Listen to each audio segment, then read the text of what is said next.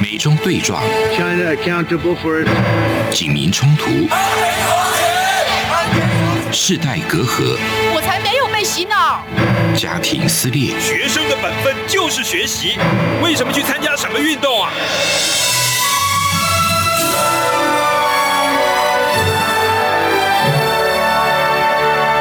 我们可以聊一聊吗？可以跟你说说话吗？我们聊聊好吗？我想好好跟你聊天。每周四晚上十点，由张明天跟大家聊聊天。Hello，各位听众朋友们，大家好，欢迎收听中央广播电台，想跟你聊聊天，我是张明天。嗯，这个月的三月六号呢，就是中国传统习俗的二十四节气的惊蛰日。那香港的传统会在这一天有打小人的这个民俗活动。那这个台湾朋友可能有很多都是从一些港剧啦，或者是宫廷剧来了解这个文化的。那电影里面里面的这个场景呢，通常就是在一个很暗黑的小房间里面，然后点一个蜡烛。再加上一个怨气很重的那个女人，然后呢，她就是把所有的怨气就疯狂的、发泄在这个纸人的身上，或者是这个草人的身上。然后像有的是拿针来扎啦，然后有的是拿拖鞋来打啦。所以呢，从这个影视的文化里面，通常就会暗示这种活动很暗黑的印象哦。那到底打小人的这个民俗活动，对于宗教学者好来看会有什么不一样呢？那所以呢，我们今天就邀请我们的来宾来聊一聊这个香港打小人的民俗活动。让我们来欢迎中央研究院的历史语言研究所博士后，那他同时呢也是辅仁大学宗教学的博士刘伟霆。伟霆你好，哎，你好，主持人好，以及各位听众，大家好，我是刘伟霆。嗯嗯，那我的专长主要是在中国宗教的研究跟道教民间信仰。那我后来做的比较多的呃领域是在宗教与医疗，就是宗教师怎么样替信众治病，所以打小人这个仪式也是非常感兴趣的一个部分。是我们今天要请教来伟霆哦，这个我们在电视剧、港剧还是宫廷剧，像《甄嬛传》里面就就有这个 扎草人的这个这个这个这个剧情，好在里面就。感觉就是一个很恐怖，然后这个很深宫怨妇里面会做的行为，可是，在香港好像还蛮这个文化还蛮流行的。嗯，是香港人怨气都很深吗？哦，我觉得这个跟历史的传承有一个的关系，因为打小人的这个民俗活动是在啊、呃广东地区，特别是珠江三角洲留下来的。那香港因为是一个移民社会，所以很多的民俗就从那边传到香港来。那打小人的这个。民俗呢已经被列入为香港的非物质文化遗产里面保护的项目了，所以打小人其实是香港人非常熟悉的一个事物。那为什么要在惊蛰日打小人？是因为惊蛰日是啊、大地要慢慢复苏的，然后春天开始很多东西会出来。那经过打雷之后，好的东西会出来，不好的东西也会出来，特别是白虎。所以在这一天选择要打小人，顺便也是要祭拜白虎，把那个好的东西迎过来，不好的东西把它送走。所以选在惊蛰日打小人。嗯，那那为什呃，这是这是刚刚提到说这是打小人的时间点嘛？对对可是好像不止惊蛰日两个对打小人活动，好像还有在其他时间也可以。他们好像常常每天都在打小人。嗯，其实根据一些专家的调查，打小人其实在每个农历的，就是初六、十六跟二十六都可以打小人。那台湾其实也有类似打小人的仪式，他们是标榜说一年四季都可以打小人。就是你你只要想打都可以，然后只是说要透过预约，就是呃要等到对方有空，就是那个宗教专家他有时间他才能帮你打。那香港的话，其实最多人打小人的时间就是在惊蛰日，因为可能这一天效果最好。哦，嗯，对，打小人效果最好。OK，然后可是其实不管每天只要你有怨念，你就可以去打。嗯，因为我我我自己认为是这个是呃历史很悠久的一个呃非物质文化遗产的保护项目，所以打小人的这个部分呢，它是找谁来打？就是在香港地区会有拜神婆跟南无老，南无老就是所谓的香花和尚、香花僧。那在台湾的话，你可以把它想成就是他是可以结婚生子的在家的道士。嗯，道士其实有分成出家跟在家嘛。那在家的话，他比较多就是可以在民间帮人家做仪式的服务。那南无老其实就是在香港地区，他是在家的香花僧。那他们也会帮忙做那个打小人的仪式服务。那打小人其实他们会选在惊蛰日的时候，那这个地点也会在那个煞气比较重的地方打。那其实像是。三岔路口、桥底、路旁或是山边，因为这些地方就是比较有煞气。那透过这个煞气来打小人。他们会认为其实是效果是比较好的，那所以比较有名的地方，像是在香港的那个比较桥下，他们一整排都是打小人的摊位啦，就是你可以看到呃十几二十个那个拜神婆，他们就是轮流在那边可以帮忙打小人，你可以选择一个或两个，你可以从头打打到尾都可以，所以这个是他们呃历史很悠久，然后他们香港民众也非常。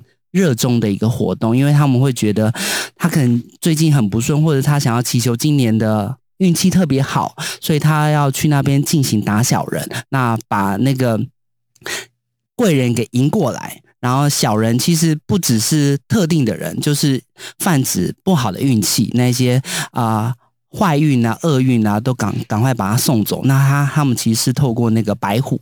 因为我刚才讲了，这一天也是那个白虎会出来的日子。那透过白虎把那个厄运叼走之后，好运就会来了。嗯，你刚刚有提到，就是打小人就不像我刚刚呃开头提到的，就是他对一个人怨气很深，要去打小人。他可能是希望祈求今年可以更顺利，运气更好，所以打小人。是不是？你可以多提到一点，说，哎，是什么样的人有需要去打小人，还是？呃，我举一个，就是大家其实很关心的，像从去年开始那个新冠肺炎，呃，很严重嘛。嗯。其实他们去年香港那边，他们打小人是要打这个瘟疫啊。嗯。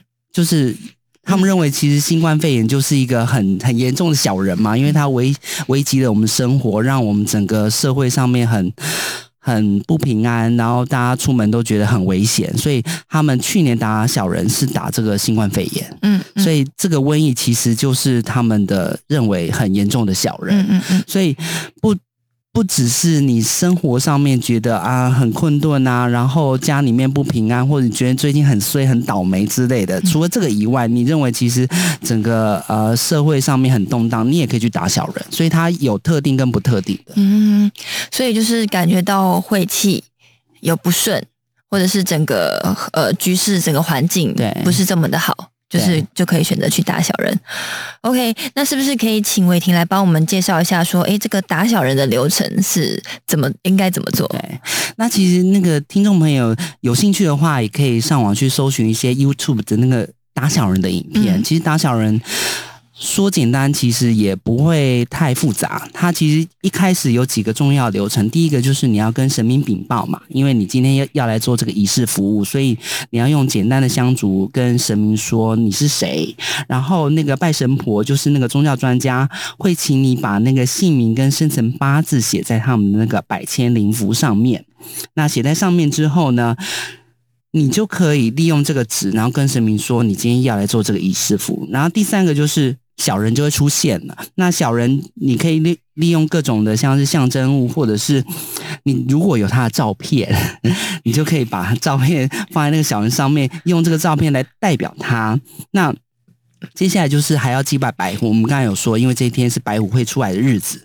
那白虎呢，就是你要用什么东西拜他？用那个生的猪肉。因为我们知道老虎是肉食性的动物，它不吃熟的，它吃生的，所以必须用那个生猪肉来拜那个白虎。那透过祭拜白虎之后呢，你把那个小人给叼走。那当然，在这个过程里面，我们最常看到就是大家会看到用用那个拖鞋嘛，一直把小人打打打打，把那个小人纸啊，或者甚至是我们刚才提到照片，把它打的稀巴烂，就把它打碎。代表你把这个小人整个去除之后呢，那我们就会做一个动作，就是化解。化解可能你会撒一些芝麻或豆子之类的啊，或者烧一些灵符，把那个消灾解厄的东西给做完。最后呢，会有几个步骤是关于祈福的，因为前面都是比较是凶解的，就是把不好的东西给解除。那后面就是会进行像祈福的动作，就是呃会用红色的贵人纸，然后帮这个委托者呢祈求贵人的帮助。那还会进宝，就是进那个元宝跟金银纸。我们知道，就是你你请人家帮忙，你当然要给人家礼物嘛。嗯那这个礼物的话，我们就是在祭拜鬼神的时候，我们会用金银纸。那最后就是要有宝贝，就是他们香港叫打杯的动作，就是你要得到一正一反的那个结果，就代表你今天的仪式是整个完满的。显杯、对，要要醒杯，对对对，圣杯。大概这整个仪式的流程大概分这几个步骤。哇哦！我刚刚呃，因为我看新闻哦，因为去年香港局势也非常紧张嘛，那有很多人是把他讨厌的政治人物当小人打，比如说香港的特首啦，或者是某一个港警啦，然后也有的人是打传媒的老板。好，那打这些小人会发生什么事情？就是针针对政治人物打会国泰民安吗？就是嗯、我觉得大家可以关注一下新闻，就是去年三月份他们就是打这些政治人物，或者是他们心里面看不顺眼的公众人物嘛。那你可以关注接下来的新闻，就是他们这一年是不是有特别不顺啊，或者是家里面出了什么问题呀、或者是什么官运不顺啊，什么被被降级之类的。所以这个后续的发展，可能我觉得是可以再多观察。我刚才就有提到，他们在打小人，不一定是打特定的人。我刚才说新冠肺炎，他们也是成为打小人的目标，就是觉得要把这个东西给给打打走。所以大家可以看到，如果他们去年都在打新冠肺炎，那可以观察三月之后香港的疫情有没有特别的下降，嗯就是那个疫情有没有好像对香港目前还还没有。对，所以这个是大家可以观察，因为我我我是认为，其实打小人是有一个心理治疗的作用，哦，就是它可以抒发你的怨气。嗯嗯嗯然后有些研究者也称为这个是和平的暴力，你不是真的拿东西去伤害那个人，嗯，而是你是透过一个模拟的，嗯。用一个替身的方式，让你的怨气发泄在他的身上。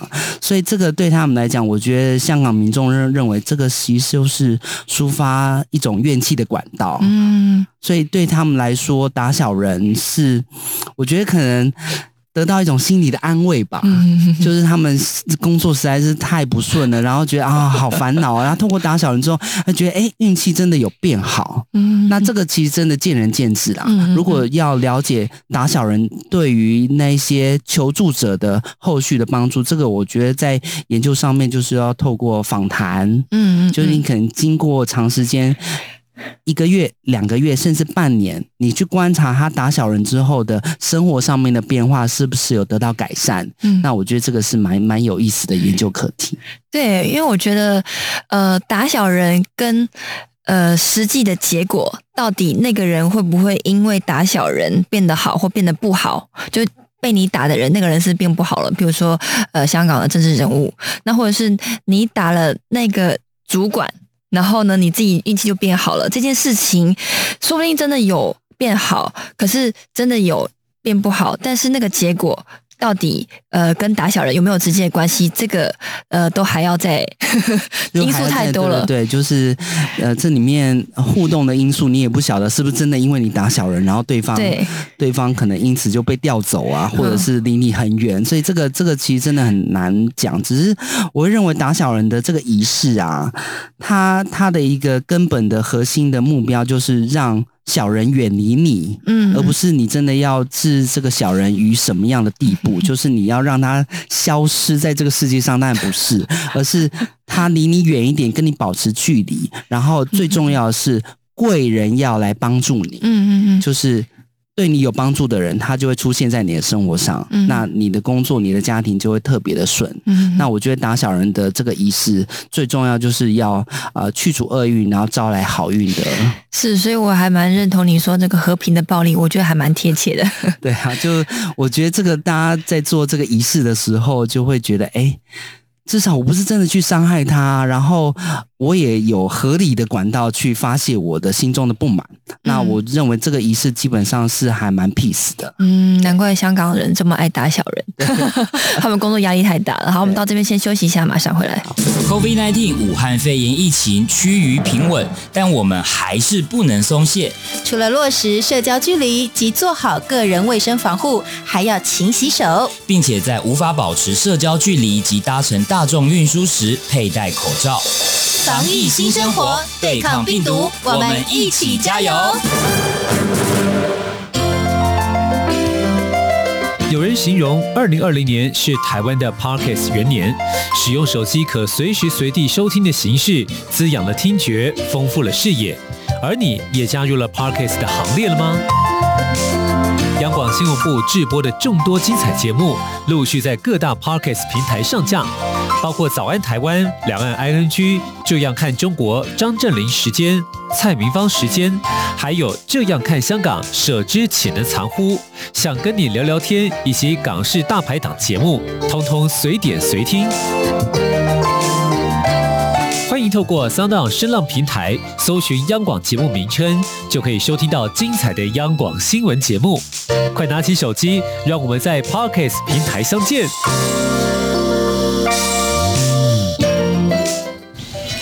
Feel 出感动，让爱飞翔，带您认识台湾文化之美。RTI。好，欢迎回来。呃，继续来请教我们的宗教博士哦，刘伟霆。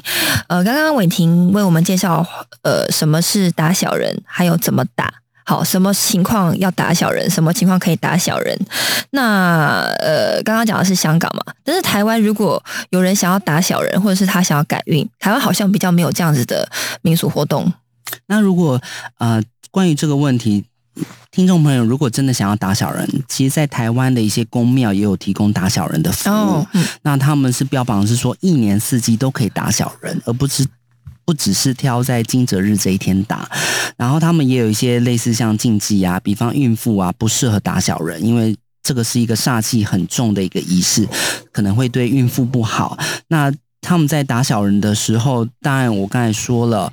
一年四季都可以，但是他们也是采预约制的，就是不是你去他们就一定有，他们就是还是要空出时间给你。那除了打小人的仪式之外，台湾的民众一般是信仰民间信仰的话，他们更多的会做像是季节补运、收金、嗯、这类的，对。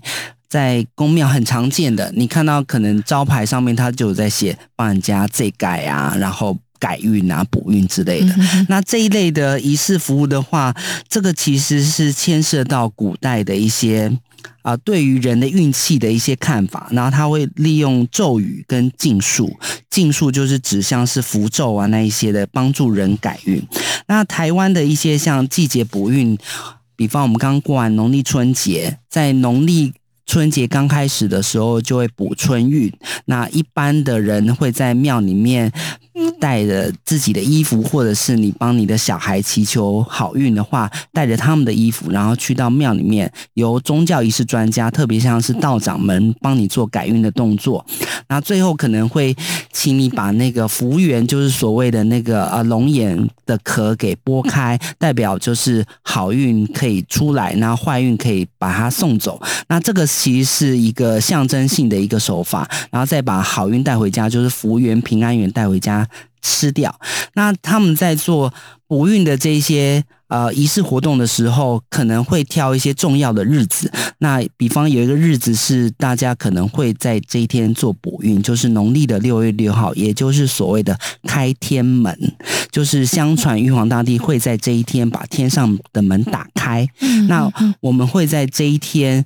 进行补运的活动，因为认为这一天补的运势啊可能会最好，因为效果最佳。嗯、那同样的也是由那个红头法师，也就是道长们，把那个替身啊，就是你来做这个仪式，然后这个纸扎的，或者是类似用草人的方式呢代替你，然后。透过贡品，然后还有做一些仪式的服务，同样也是上面会有龙眼啊、蛋之类的。整个仪式做完之后呢，等于把坏运给去除，就是要把蛋给剥开，那个熟的蛋的蛋壳剥开，嗯龙眼的壳给它剥开，然后弄掉之后，代表就是脱壳去除不好的运势，再把蛋跟龙眼吃掉。那有一些呃庙里面其实也没有在类似这样做补运，但是他们还是有在平常的初一十五在帮人家信众做补运，所以一般的信众对于做补运其实是非常熟悉的，因为不只是。开天门农历六月六号那一天，他其实在初一十五庙里面也有这一类的服务。那其实这个仪式呢，源远流长，它的历史可以从那个宋代开始的。农历的六月六号，我们俗称叫做天旷节，所以这一天其实做补运啊是最好的。嗯，听起来台湾人比较重视六月六号补运的这一天，然后香港人比较重视这个三月三月六号。就打小人的日子，就是所以这两个比较起来，会不会就是台湾的民族活动是比较比较正向一点的，就是属于这种祈福啊，然后福气来的这种这种形式。是，嗯，那我我自己会认为，其实、呃，有些香港的在地人也会认为，其实打小人。并不完全这么负面，它其实也有一些正面的积极意义，呃，就是要把自己的怨气啊、怨念啊给发泄出来，然后同时希望好运。贵人出现在自己的生活周遭，所以这个其实也是非常正面的效果。那透过呃我们自己在做宗教研究上面来看的话，这个其实跟那个一般的做呃巫术的研究有一些连结。在巫术的分类里面，就有分白巫术跟黑巫术。白巫术就是比方我们刚才提到的祈求好运啊，然后呃。最好是贵人每天都出现在我身边，那这个叫做白巫术，比较正向。嗯另外一类叫做黑巫术，就是你可能真的对某个人真的看不顺眼，嗯你要透过巫术或者是一些不好的行为去加害他。那这个黑巫术其实就有分成几种，像是有相似的或者是接触的。相似就是说，你可能用个替身，用个草人来代来代替他。这个大家在呃电视剧上面或者是小说里面常看到，有些人要害人，就是取得对方的一些什么东西，然后去加害他。那接触的话，就是这个人碰过的一些什么东西，你拿来也有相同的效果。这个是在巫术里面的一些分类，但是在黑巫术的执行上面。做的人其实要特别的小心。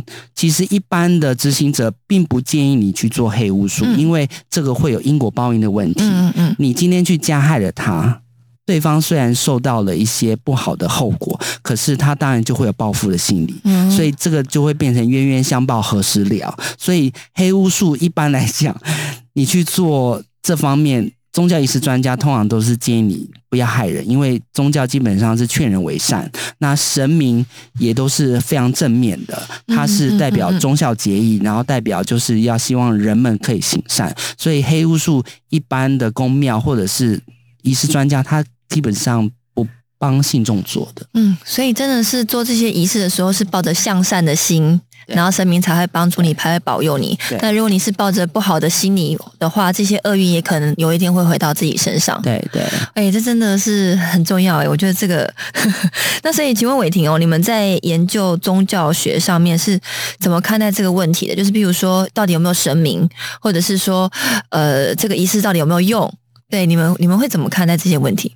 啊、我们会去呃了解一下，就是这个是当事人为什么要去做这个仪式，然后做完这个仪式之后，我们可能会透过访谈，然后去访问他在做仪式的那个当下心理的状态有没有改变。比方我们刚才提了，他怨气很重，可是透过这个仪式之后，抒发他的怨气，他的心情就可能变得比较好一点。嗯，那这个是我们在做研究的时候比较牵涉到人的心理层面。嗯那另外一方面就是说，呃，我们在做这个仪式结束了。那这个人的生活有没有得到一些改善？那我们就会透过后续的长期的观察，这个比较多像是人类学家在做田野的，他可能经过了一个月、半年、一年的观察，这个人在年头做这个仪式之后，哎，他这一年是不是真的比去年还要顺？嗯，那我们做研究其实就是看这种长期的变化。那其实宗教的这个研究方面，我们就会谈到他是不是相信，或者是他不相信。我们用的一个观点就是圈内人跟圈外人的观点。那圈内人就是所谓的宗教人，他是在这个宗教氛围里面的。那可能他是非常虔信的，他是非常有 patient 的，有热情的。那另外一方面，圈外人的观点可能用一种客观的角度去看他这个宗教行为是不是跟整个社会啊、经济啊有一些关系。像是我在补充，其实打小人也跟香港的社会经济非常有关系哦。当香港的经济不好的时候，打小人会特别的多，因为就是我要把坏运都赶走嘛，然后我希望能够赚大钱，所以打小人会非常的。这个仪式活动会特别多，但如果香港经济很好，打小人的次数就会变少，所以这个其实跟经济也蛮 蛮有相关的。对，那有一些其实香港的在地的一些神明，比方像是关公啊、黄大仙、黄大仙庙，其实大家如果去香港，一定都会去参观的宗教圣地。黄大仙其实是那个在呃西元是四世纪、第四世纪的时候一个。中国南方非常有名的神明，他其实有一些故事，就是帮忙可以呃救人，然后还有祈雨祈晴，就是古代的一些呃神明，他其实生前是对这个社会、对这个国家是有功劳的。那皇帝就会册封他，册封他之后，他就从人的身份变成神的身份，那我们就会立庙盖他，所以。当这个人变成了神之后，我们去拜他，我们其实是要效法他的精神。比方他生前救了很多的人，他有慈善的那一面，所以我们成为他的信徒的时候，我们就是希望可以效仿神明，有那种非常博爱慈善的那一面。特别是香港的那个黄大仙庙，因为他自己本身就是标榜就是爱精神、治虚静、省思虑。寡情欲的要义，就是希望信徒可以透过这一些神明所彰显出来的人生正面的意义，然后可以得到一种修行的效果。那这个对于人，因为生活在这世上有非常非常多问题要解决了，但是宗教那方面可以帮助你解决生活上的一些问题，希望你可以从这边得到一些修行上面的成就。嗯，哎，我非常认同伟霆说的哦，因为我觉得很多人在拜神明的时候求神问卜，他觉得烧了很多香，然后呃拜了很很多佛，然后很虔诚，他就会得到很多好运。可是呢，其实我们树立这些神明，我们的用意是呃以他的精神或者是他生前的行为来做标杆，他是我们学习的榜样。比如说刚刚你提到关公啊，关公其实他诶就是。呃，关公因为是三国时代，我们知道就是历史上非常著名的人物。那关公所标榜出来的一个精神就是那个忠孝节义嘛。嗯，那谁会去拜关公呢？大家去可以稍微观察一下，警察会拜关公，然后警察拜关公就是希望他们在执法上面的时候可以大公无私，因为关公是非常。那种对于呃义气非常讲重的，那他也对一些呃同僚非常有义气，然后也孝顺自己的父母，然后也非常的有那个廉洁的精神。那我们知道，呃，做警察就是要大公无私，他就是正义的化身，所以他们会选择拜关公，就是希望从关公的身上可以学习这这类的精神。所以，我们如果真的有机会跟警察接触的话，他们。的行业神其实就是关公，嗯，但是现在有很多人把关公当成财神，对，感觉呃嗯，到到底他求财的时候，他是不是也是身行为也先跟关公学习，然后以后再说，哎，我希望就是大家都可以发财啊，赚钱啊。可是我觉得关公他树立在那边，应该不是只有这样子的用意，对，对我觉得如果。你很虔诚的去烧香拜佛，可是你平常在生活上的行为又是我行我素，然后到处欺负别人，然后还要那神还会保佑你去做去做坏事吗？对不对？而且反过来说，如果一个人他平时就是待人处事就是呃很会为别人着想啊，然后先考虑这样做会不会造成别人的困扰啊，然后呃我怎么说话会不会不会伤害到对方啦？就是如果他的生活行为都符合一个很有。很有道德，而且很良善的这样一个人行为，我觉得他的生活肯定会很平顺，他根本不需要去 就是打小人还是这边求神问卜，而且真正的神佛也一定会主动保护这样子的人，对，因为神佛一定是希望人向善的嘛，而不是去害人的。之类的。对对对，那所以我们今天非常感谢伟霆，那也欢迎听众朋友们可以来信到我的 email，我的 email 是 tomorrow 三零九五 at gmail dot com，t o m o r r o w 三零九五小老鼠 g m a i l 点 c o m，那我们下周同一时间再会。